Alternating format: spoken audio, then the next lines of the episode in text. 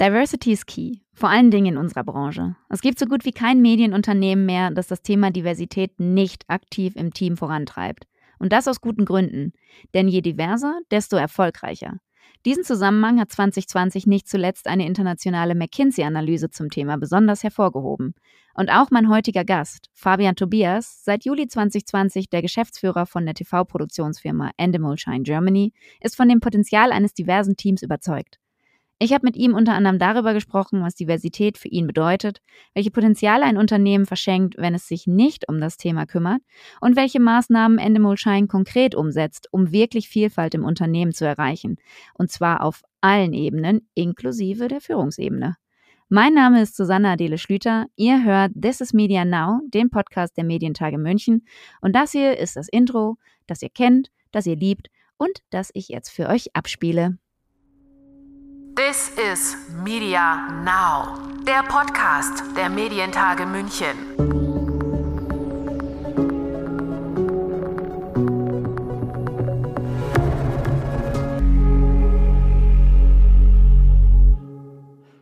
Hallo Fabian, schön, dass du dir heute die Zeit nimmst, im Podcast dabei zu sein. Ja, vielen Dank. Schön, dass ich da sein darf. Ich denke, dass alle Hörer und Hörerinnen dir in indirekter Form schon mal irgendwo begegnet sind, nämlich äh, anhand eurer Produktionen, die ihr für verschiedene TV-Sender macht oder Streaming-Anbieter. Ähm, trotzdem, kannst du vielleicht noch mal zusammenfassen, wofür steht Endemol Shine? Was, was macht ihr? Ja, gerne. Also Endemol Shine ist äh, eine senderunabhängige Fernsehproduktionsfirma. Das heißt, wir sind nicht an einen Sender äh, gebunden. Äh, wir ähm, sitzen in Köln. Wir umfassen ungefähr 350 Mitarbeiter und machen äh, ganz unterschiedliche Programme für alle Sender, also öffentlich-rechtlich, privat, aber auch Streamer und auch alle Genres. Wir stehen für Formate wie Wer wird Millionär, jetzt im 23. Jahr bei RTL, äh, Mars Singer äh, am Samstags auf Pro7, Promi Big Brother gehen wir dieses Jahr ins zehnte Jahr, Kitchen Impossible auf Vox, ähm, äh, Julia Leischig, bitte melde dich bei Sat1, äh, aber auch äh, Celebrity Hunted für äh, Amazon Prime oder viele andere schöne Sachen. Also ein sehr diverses Portfolio, würde ich sagen. Und da wären wir äh, auch schon beim Thema, äh, um das es heute im Podcast gehen soll, Diversität ähm, eure Auffassung von Diversität im Team, im Unternehmen, bei den Produktionen und so weiter. Aber ich würde irgendwie ganz gerne mal starten mit deinem persönlichen Blick auf Diversität. Wie wichtig ist dir das persönlich, dass es im Team divers ist? Ich finde das total wichtig, aber ich finde das vor allen Dingen in der richtigen, im richtigen Kontext wichtig. Ähm, also in erster Linie ist mir wichtig, dass mein Team äh, total kreativ ist und total frei ist.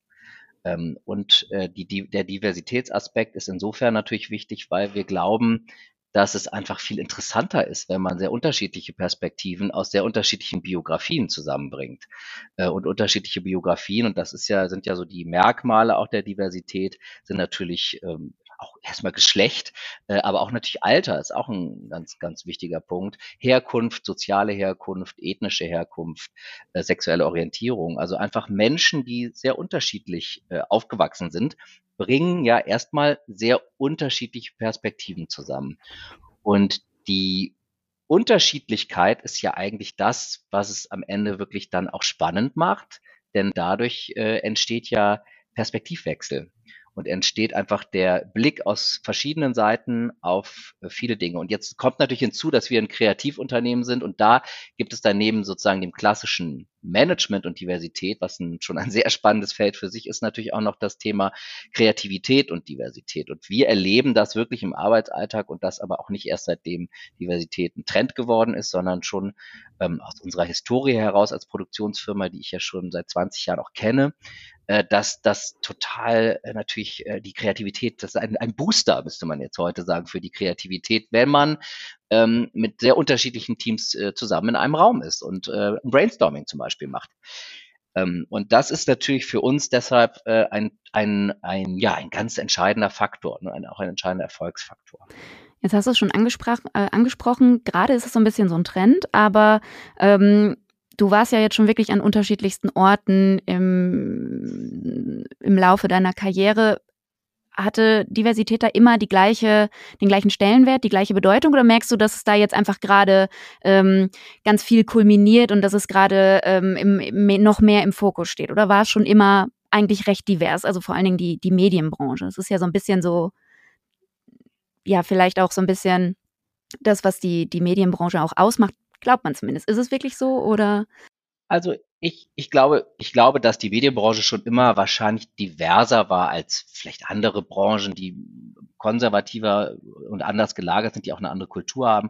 Natürlich äh, haben wir auch schon immer, dafür stehen ja nun auch, auch die Medien und die Unterhaltung, haben wir schon immer eine große äh, Lust gehabt, auch vor der Kamera ähm, eben neue Dinge zu tun, Dinge, die bisher noch keiner gewagt hat. Der Tabubruch kann ja auch sehr positiv sein. Der Tabubruch kann ja auch sein, dass es vor vielen Jahrzehnten die erste äh, People of Color Moderatorin bei ProSieben gab, die eine Nachmittagstalkshow gemacht hat. Ne? Das war ja, also es gibt ja, Tabubruch ist ja nicht immer ein, ein, eine, eine Grenze zu verschieben, die, die man hätte nicht verschieben sollen. Das kann ja auch sehr positive Dinge freisetzen. Und wir als Unterhaltungsmenschen lieben es natürlich erstmal für Aufsehen zu sorgen und auch Diskussionen und, und ähm, Emotionen auszulösen. Und wenn das dann noch für die gute Sache ist, ist das ja eigentlich das, das Beste, was passieren kann. Deshalb glaube ich schon, dass wir natürlich als Branche da schon immer ein bisschen anders ähm, und progressiv unterwegs waren. Und dennoch kann ich aufgrund auch meiner eigenen Erfahrung sagen, denn ich habe zwar vor 20 Jahren bei Endemol angefangen, aber bin auch einen Weg durch die, die Branche gegangen, habe in sehr unterschiedlichen Firmen mit sehr unterschiedlichen Teams gearbeitet und habe auch sehr unterschiedliche ähm, ja, Firmenkulturen und auch äh, Führungskulturen ähm, kennengelernt.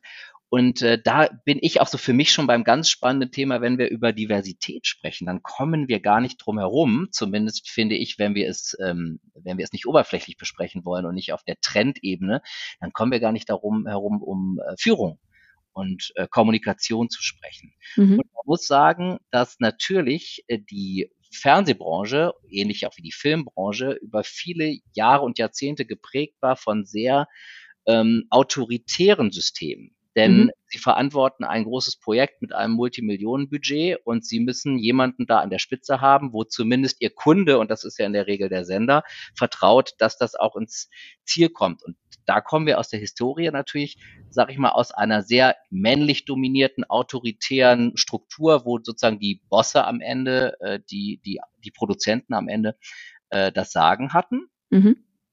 Das heißt, ich würde sagen, wir hatten auf den unteren Ebenen immer eine ganz gute Diversität schon früher, aber auf den oberen Ebenen sah es dann auch ganz schnell ganz anders aus. Und das hat sich, das ist, würde ich sagen, hat sich jetzt über die 20 Jahre, die ich die Branche äh, begleite und und erlebe, dann schon auch deutlich verändert. Und wie auch in vielen anderen Branchen auch, wir merken, wenn im Top-Management eine hohe Diversität ist. Das fängt ja erstmal auch bei einer, äh, bei einer guten äh, Setzung, äh, Zusammensetzung der Geschlechter ähm, fängt es ja an und äh, dann hört dann vielleicht bei den anderen Merkmalen irgendwo auf, dass dann am Ende es zu besseren Entscheidungen kommt. Mhm.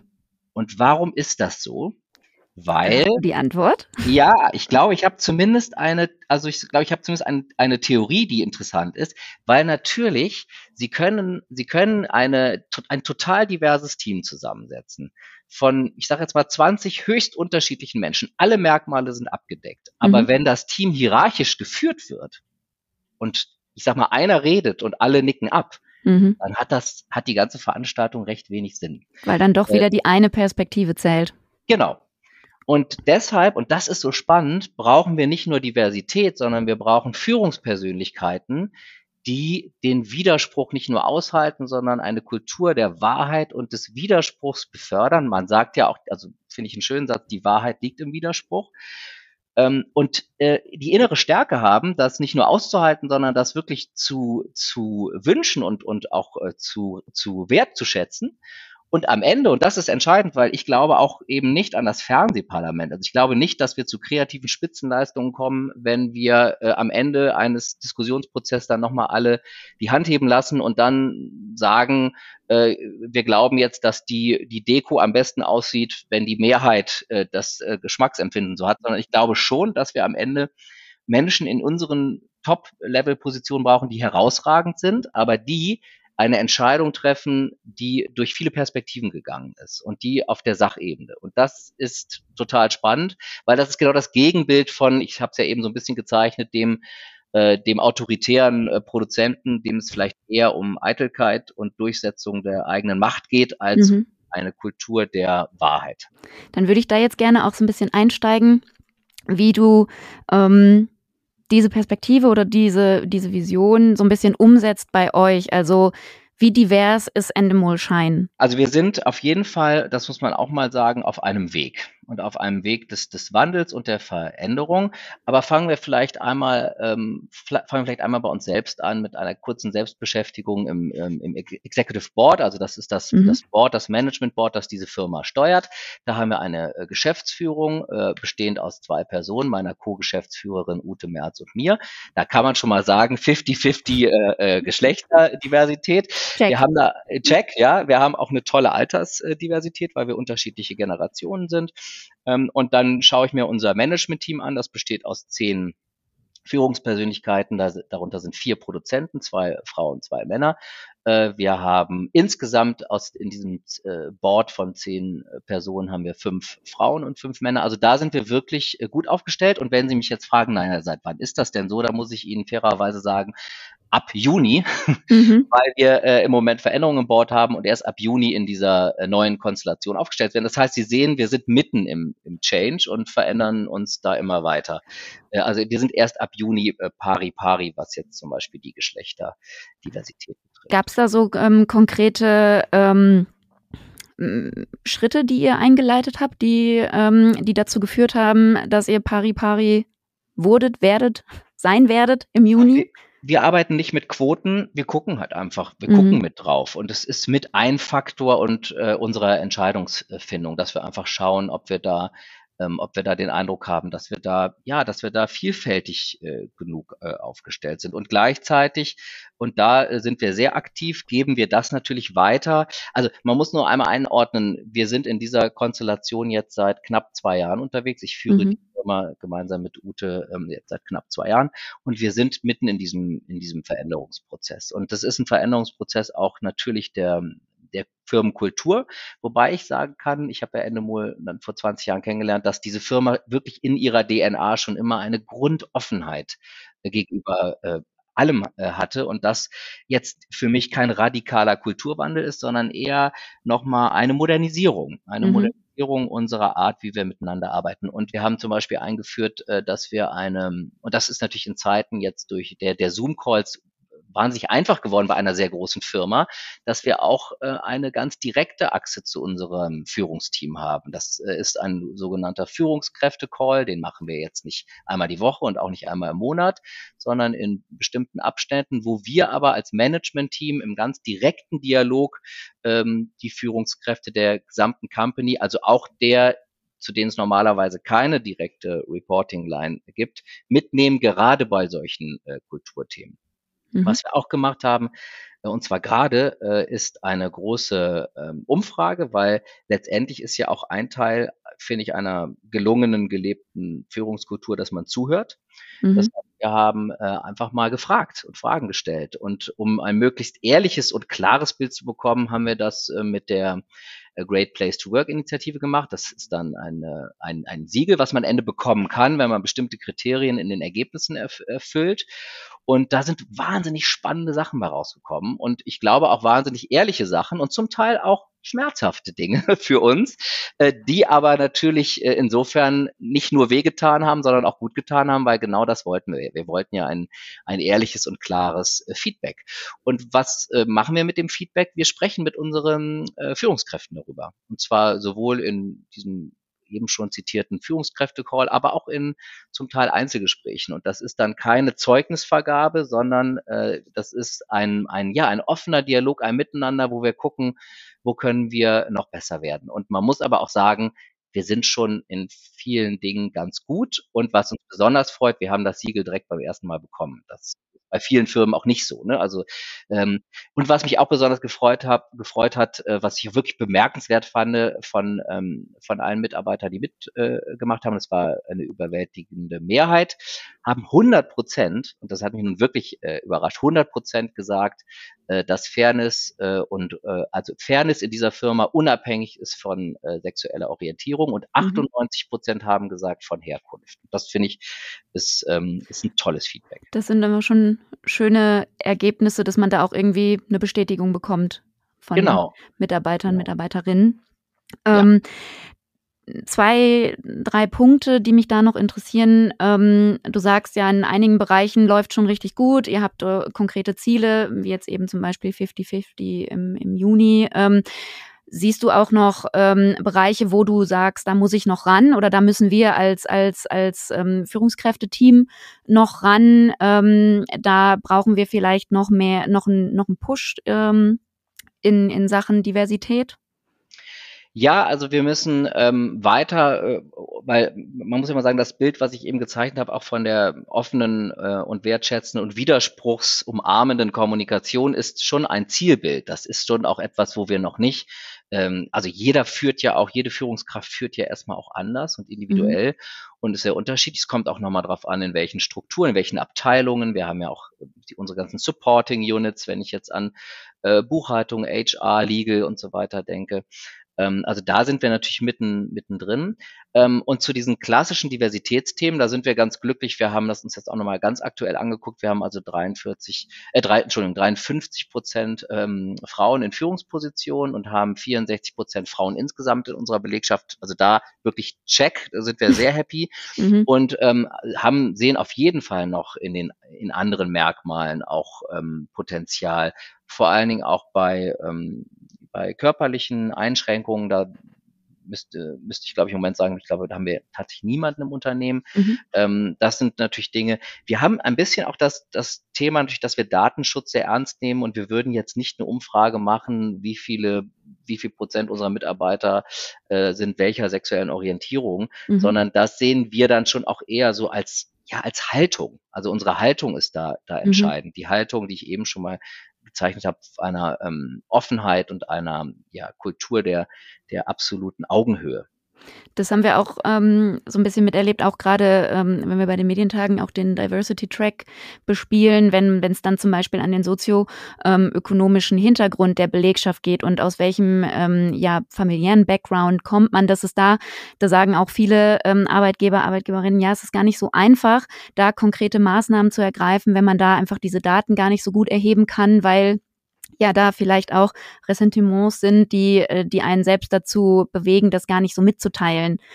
Hm, Richtig. Welche, welchen sozialen Hintergrund hat man zum Beispiel? Also einfach, weil das gehört ja auch zur Diversität und dann ist es ähm, wahrscheinlich auch schwer, jetzt vielleicht auch auf Führungsebene überhaupt rauszubekommen. Wo haben wir noch den Nachholbedarf, ohne es vielleicht zu, weil man es eben gar nicht merkt? Oder wie siehst du das? Das sehe ich, das sehe ich so und ich sehe auch, es, also meine Haltung ist, das ist eigentlich auch so nicht nötig oder ich würde es nicht für den richtigen Weg empfinden, wenn wir jetzt genau diese Daten alle auswerten und dann sagen, oh, wir haben nur 30 Prozent mit dem Merkmal XY und da müssen wir jetzt ganz viele aus diesem Merkmal einstellen. Das halte ich nicht für den richtigen Weg, sondern ich glaube, dass es erstmal wirklich eine Haltungsfrage ist. Das ist auch eine Frage, wie wir unsere Firma sehen und gestalten und äh, welche Werte wir vertreten. Und mhm. sobald wir ganz klar äh, für Inklusion und gegen Ausgrenzung sind und das auch in klaren Initiativen, die wir, die wir machen. Also wir haben 2018 Animal Shine Pride gegründet, was ein sehr sichtbares, ähm, ja, eine sichtbare Organisation in der Firma ist. Wir sind jetzt ja äh, Teil der Bunny Jai äh, Gruppe und haben die Bunny Jai Pride mit mehr als 50 Mitgliedern. Ähm, und wir haben, machen äh, regelmäßige Workshops. Unter anderem haben wir auch tatsächlich einen verpflichtenden Workshop gemacht. Das war ein Unconscious Bias Workshop im Januar diesen Jahres, wo es darum geht, welche Vorurteile stecken eigentlich alle in uns, die, die wir gar nicht merken. Das ist ein super spannendes Thema. Ähm, und, und das ist ja, das sind ja auch Dinge, die sozusagen von uns als Geschäftsführung und aus unserem Management-Team ähm, Impulse und Dinge, die wir in die Firma hineintragen. Und das macht ja auch was mit einer Firma, denn das zeigt ja, welche ähm, Kultur die Chefetage vertritt gerade so Aha-Erlebnisse dann während dieser Workshops äh, sind wahrscheinlich sehr äh, interessant. Gerade das, was du jetzt angesprochen hast, ähm, dass man vielleicht auch sich der, der eigenen Schranken, die man so im Kopf hat, gar nicht so oft äh, bewusst ähm, ist. Mm, du hast jetzt schon ganz viel darüber gesprochen, was ihr ähm, alles anstoßt, ähm, auch in, in, in Sachen Führung, in Sachen ähm, ja, Initiativen für Mitarbeitende. Merkt ihr das auch in den Zahlen beim Erfolg, beim Ergebnis? Weil äh, am Ende muss man ja irgendwo einen äh, Strich drunter machen und sagen, wir haben ein Plus in der Kasse, in Anführungsstrichen. Also ich, das ist auf jeden Fall etwas, ähm, wo ich ganz klar sage, was ich hoch äh, interessant finde und wo wir uns dann auch in unserer Grundhaltung zur Diversität von der Forschung ein Stück weit bestätigt fühlen. Es gab ja vor ein paar Jahren, 2018, die große McKinsey-Studie im Zusammenhang mit der Diversität und Geschäftserfolg. Und die hat ja muss ich jetzt mal so sagen, Unglaubliches zutage getragen. Die hat nämlich, ähm, hat nämlich als ganz klares Ergebnis in der Forschung, dass Unternehmen mit hoher Genderdiversität eine um 25 Prozent höhere Wahrscheinlichkeit haben, überdurchschnittlich äh, profitabel zu sein. 25 Prozent. Und wenn dann in dieser Studie die ethnische Diversität untersucht wurde, also zum Beispiel die Internationalität des Vorstands, dann lag dieser Wert sogar bei 36 Prozent. Und das sind ja ähm, also da muss ja, äh, ist, ja jeder äh, Unternehmer äh, sozusagen un, unfassbar glücklich, sowas zu lesen. Und das finde ich eben auch einen ganz entscheidenden Punkt. Ich finde, natürlich ist es ein bisschen schwer zu sagen, wir sind jetzt so erfolgreich und das liegt daran, dass wir die und die und die Punkte in der Diversität irgendwie ganz gut erfüllen. Aber was ich schon glaube, ist, ich meine, wir äh, haben im letzten Jahr den erfolgreichsten Neustart von äh, Vox mit äh, Melzer gegen Hensler auf die Beine gestellt. Wir haben das erfolgreichste Quiz in Deutschland im 23. Jahr und wir haben mit Mars Singer die erfolgreichste Sendung seit zehn Jahren im deutschen Fernsehen, seit The Voice. Ähm, und wir sind schon, also wenn wir uns unsere Flop-Quote angucken, dann ist die schon unterdurchschnittlich. Und ich finde, dass das erstmal auch komisch wäre, da gar keinen Zusammenhang zu sehen, weil wir ja eben so davon überzeugt sind, dass diese Art des Arbeitens zu besseren Entscheidungen führt. Also man verschenkt im Grunde bares Geld, wenn man nicht auf allen Ebenen sich hinterfragt, qua Führung, qua ja, Hierarchie und qua Diversität. Da geht einem einfach Geld flöten. Absolut und unfassbar viel Potenzial, was in den eigenen Mitarbeitern steckt. Was ich mich auch gefragt habe, ist, ähm, wie das bei euch im Bereich Recruitment aussieht. Ob ihr da merkt, okay, das, was ihr jetzt im Moment versucht oder das, ähm, was ihr jetzt schon umsetzt, das wirkt sich auch aus auf Fachkräfte, die ihr braucht. Weil gerade die Medienbranche, da hören wir immer wieder, okay, es fehlt so der Nachwuchs. Und ähm, ein Unternehmen verschenkt ja wahrscheinlich auch sehr viel Potenzial, wenn, wenn es sich gar nicht um um diese Themen Diversität kümmert, dass man eben jeden und jede so, so aufnimmt und ähm, ein schönes Arbeitsumfeld äh, für die Person schafft. Merkt ihr da, dass da jetzt irgendwie, habt ihr Probleme, äh, Nachwuchs zu finden oder merkt ihr, ah oh, nee, da, die Leute kommen ganz gerne zu uns und arbeiten ganz gerne für uns? Beides. Wir haben, äh, wir haben tatsächlich, wir haben tatsächlich einen wahnsinnig harten Markt gerade. Also der Markt ist ähm, unfassbar hart und das hat, hat man vor zwei Jahren schon gesagt, da stimmte es auch, aber es stimmt auch, dass er jetzt noch härter geworden ist. Ähm, das ähm, spüren wir total und dadurch haben wir natürlich auch immer wieder ähm, auch äh, ja einfach einfach also Menschen, die uns verlassen, was was dann schade ist oder auch eben einfach der Bedarf, den wir brauchen durch neue Produktionen. Sie müssen sich ja vorstellen, unser Geschäft funktioniert ja so, dass wenn wir dann ein Format verkaufen und je nachdem wie komplex das ist, äh, wenn ich jetzt zum Beispiel an Promi Big Brother denke, das ist ein sehr komplex, sehr großes Format oder auch Celebrity Hunted, dann brauchen Sie sozusagen auf einen Schlag, also ab dem Sie die Produktions-Timeline ähm, äh, haben, brauchen Sie auf einen Schlag mal eben ja, sie ziehen eine ganze Abteilung hoch. Sie brauchen 20, 30, 40 Mitarbeiter, je nachdem. Und das ist natürlich äh, schon immer so gewesen. Das können wir auch. Aber wenn dann der Markt so angespannt ist, dann wird es tatsächlich äh, total schwierig. Was wir machen, wir ähm, all das, was wir heute schon besprochen haben, ist etwas, was wir nicht unbedingt im Geheimen und Stillen machen, sondern was wir ganz auch, ich sag mal, selbstbewusst und auch vielleicht ein bisschen ähm, stolz oder auf jeden Fall sehr überzeugt auch nach außen tragen. Wir haben, glaube ich, eine recht moderne Art und Weise der Kommunikation. Wir haben äh, Social Media, wo wir auch äh, auf unseren eigenen Kanälen, zum Beispiel Behind the Scenes, also Mitarbeiter zeigen, was sie eigentlich so machen und rufen vielleicht gleichzeitig auf für eine Position, die gerade gesucht wird. Und dadurch sind wir da sehr transparent und zeigen natürlich auch genau unsere Diversität, die wir leben. Und das ist, da sind wir ja ein Magnet. Also da, daran glaube ich fest, dass wir das natürlich, was wir sind, auch ähm, ausstrahlen und dann wieder an uns äh, binden. Und es ist auch tatsächlich was, was wir ähm, als Feedback von außen mitbekommen.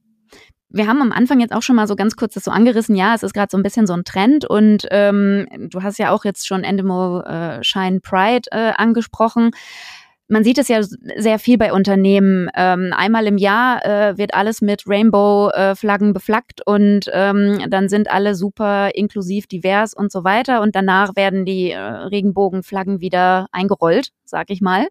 Ähm, wie stellst du denn sicher, ähm, dass das bei euch nicht passiert, dass man nicht irgendwie nur ähm, vorgibt, ja, man ist jetzt ähm, super divers, weil es eben schön, weil es gerade Trend ist, weil es gut wirkt, weil es nach außen hin fürs Marketing gut funktioniert, gerade immer Juni, Juli die Ecke. Ähm, wie wie ähm, stellst du sicher, dass es nicht nur zum Beispiel Rainbow Washing ist, in Anführungsstrichen?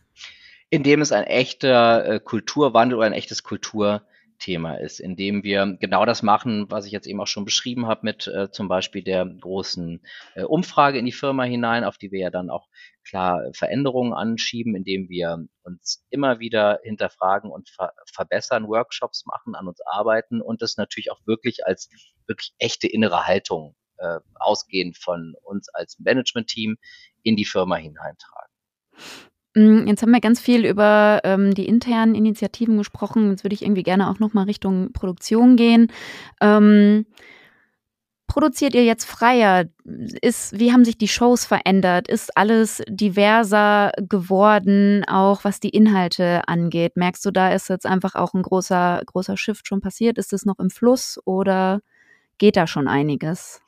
Da geht einiges und da könnte auch noch mehr äh, gehen. Und ich finde, das ist auch ganz klar ein Thema, wo wir ganz auch selbstkritisch auf uns und auf die Branche gucken sollten.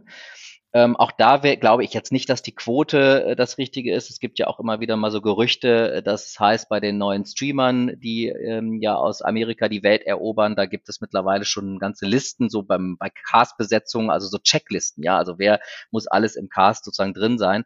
Ähm, ich glaube, dass das einfach, ähm, ja, das kann natürlich für eine bestimmte Zeit, um wirklich den Wandel zu, zu pushen, äh, vielleicht ein Instrument sein. Ich glaube aber nicht, dass es das Ziel sein kann. Das Ziel muss ja eigentlich sein, dass die Diversität auch vor der Kamera wirklich aus den diversen Teams hinter der Kamera ganz natürlich und ganz entspannt und ganz ja im Fluss heraus entsteht.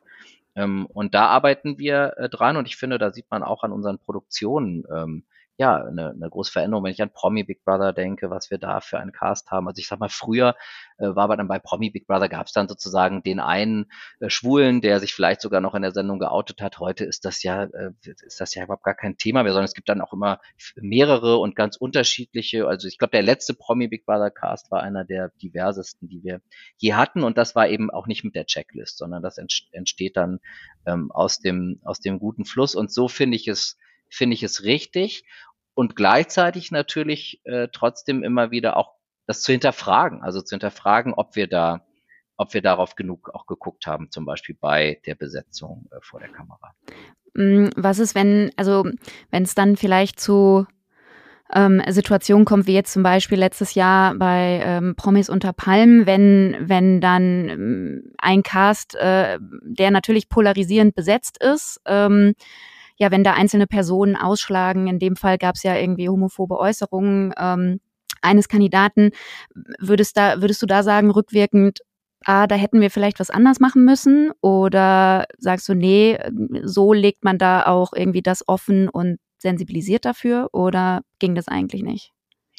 Na, ich glaube halt, äh, dass wir, und da, ach, das ist auch ein total spannendes Thema natürlich, wie wir mit unseren Fehlern umgehen. Denn ähm, wir können noch so ein diverses Team äh, sein, wenn wir eine Fehlerkultur haben, die ähm, sozusagen das, das Blame-Game äh, äh, leidenschaftlich spielt, dann läuft da irgendwas gewaltig schief. Ne? Also für alle, die es nicht kennen, das Blame-Game ist halt die, die Frage, wer, wer hat's getan, wer war schuld und wer muss jetzt irgendwie bestraft werden. Mhm. Und eben nicht das, ähm, und eben nicht das ganz offene und erstmal auch neugierige, neugierige und und, ja, ein Stück weit auch wertfrei hinterfragen von Fehlern und wie sie passieren konnte und wie man damit jetzt umgeht und was wir eigentlich machen müssen, ähm, damit sowas dann nicht nochmal passiert, was wir wirklich in aller Offenheit äh, da konstruktiv verändern äh, müssen. Und natürlich haben wir bei dem äh, Thema auch Fehler äh, gemacht. Ich glaube nur eins ist, ähm, und das ist in der öffentlichen Diskussion immer so komplett untergegangen und mhm. da halte ich dann wieder die Fahne hoch, um das, ähm, diesen Aspekt zumindest immer mit reinzubringen. Ich glaube, wenn bei uns in der Reality in Zukunft ähm, Grenzüberschreitungen passieren, dass wir natürlich auch immer äh, klar zuhören, was sagt denn das ähm, in Anführungsstrichen Opfer, also die Person, der das passiert ist. Mhm. Und ich finde das Argument, und das war ja in dem Fall ein sehr auch wichtig und deutlich und laut vorgetragenes Argument von äh, Katie Bam, der Drag Queen, die da homophobe Äußerungen äh, ertragen musste. Das Argument war, das passiert mir seitdem ich äh, so offen mit äh, zu mir stehe, äh, mhm. ja, äh, sozusagen ständig und immer. Und ich bin gerade total froh, dass das mal gesehen wird. Mhm. Und das war ein Argument, was, ähm, was wir natürlich auch wichtig fanden. Ähm, und nichtsdestotrotz ähm, glaube ich, ist es, äh, ist es wichtig, dass wir natürlich schauen, okay, was, was ist denn schiefgelaufen und was können wir in Zukunft besser machen. Mhm. Jetzt hast du schon über die Zukunft gesprochen. Ähm, was steht so an, als nächstes an bei Endemol Shine? Was, was dürfen wir uns jetzt freuen? Wird's alles noch diverser? Wird's äh, neue, äh, äh, verrücktere Casts geben in, in Shows? Was, äh, was beschäftigt dich als nächstes oder euch? Na, wir sind gerade äh, mitten im, äh, im Mars Singer Fieber äh, und freuen uns natürlich, äh, steuern so langsam dann jetzt ja auch auf die aufs Finale zu. Ähm, und schau mal, wie, wie divers da noch, äh, was da noch diverses sozusagen unter den Masken steckt. Ich finde, die, die Masken sind ja schon sehr divers. und, äh, und dann freuen wir uns auf, ähm, auf, äh, ja, auf neue, neue Sendungen. Der Club der guten Laune öffnet äh, schon in wenigen Wochen auf Sat 1. Das wird eine neue Eigenentwicklung, ein Reality-Format, wo wir auch einen äh, ziemlich, äh, ja, ziemlich diversen und sehr spannenden Cast zusammenstellen äh, konnten. Ähm, wir sind gerade total glücklich, die erfolgreichste Kitchen Impossible Staffel aller Zeiten abgeschlossen zu haben und bereiten schon wieder ähm, in großer Vorfreude die nächste, ähm, nächste Staffel vor. Und ähm, wie Herr Jauch immer so schön sagt, Gottes großer Zoo ist ja auch ziemlich divers. Also das sage ich, dass der divers ist, aber Herr Jauch spricht ja immer gerne von Gottes großem Zoo und den bringen wir weiterhin mit aller Leidenschaft auf äh, den Stuhl von Günther Jauch. Kommt jetzt meine letzte Frage. Wir sind ja hier im Podcast This is Media Now und über das, das Jetzt haben wir gesprochen. Jetzt wäre meine Frage äh, im Punkto Diversität auch bei Endemol Shine beziehungsweise ganz allgemein auf Medienbranche bezogen. Was wäre so eine Schlagzeile, die du in zehn Jahren gerne lesen möchtest im Punkto Diversität? Was, was lesen wir dann auf äh, Online-Seiten, auf unseren digitalen Devices oder in einer gedruckten Zeitung? so. Ja, vielleicht ähm, keine, weil vielleicht ist das Thema dann so tief drin, weil Sie berichten ja, also die Presse berichtet ja über den Autounfall und nicht darüber, wenn alle zur richtigen Zeit ans Ziel kommen. Und das ist ja auch richtig so, weil ich sag mal, ich würde jetzt, also ich, ich finde jetzt die Schlagzeile, es ist wieder ein äh, Flugzeug im Flughafen Köln-Bonn sicher gelandet, auch relativ uninteressant.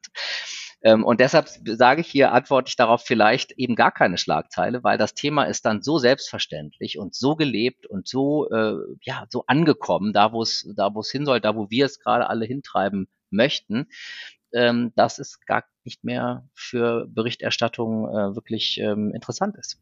Ja, das wäre wünschenswert. Vielen Dank für deine Zeit. Ja, vielen Dank. Hat Spaß gemacht. Mir auch. This is Media Now, der Podcast der Medientage München.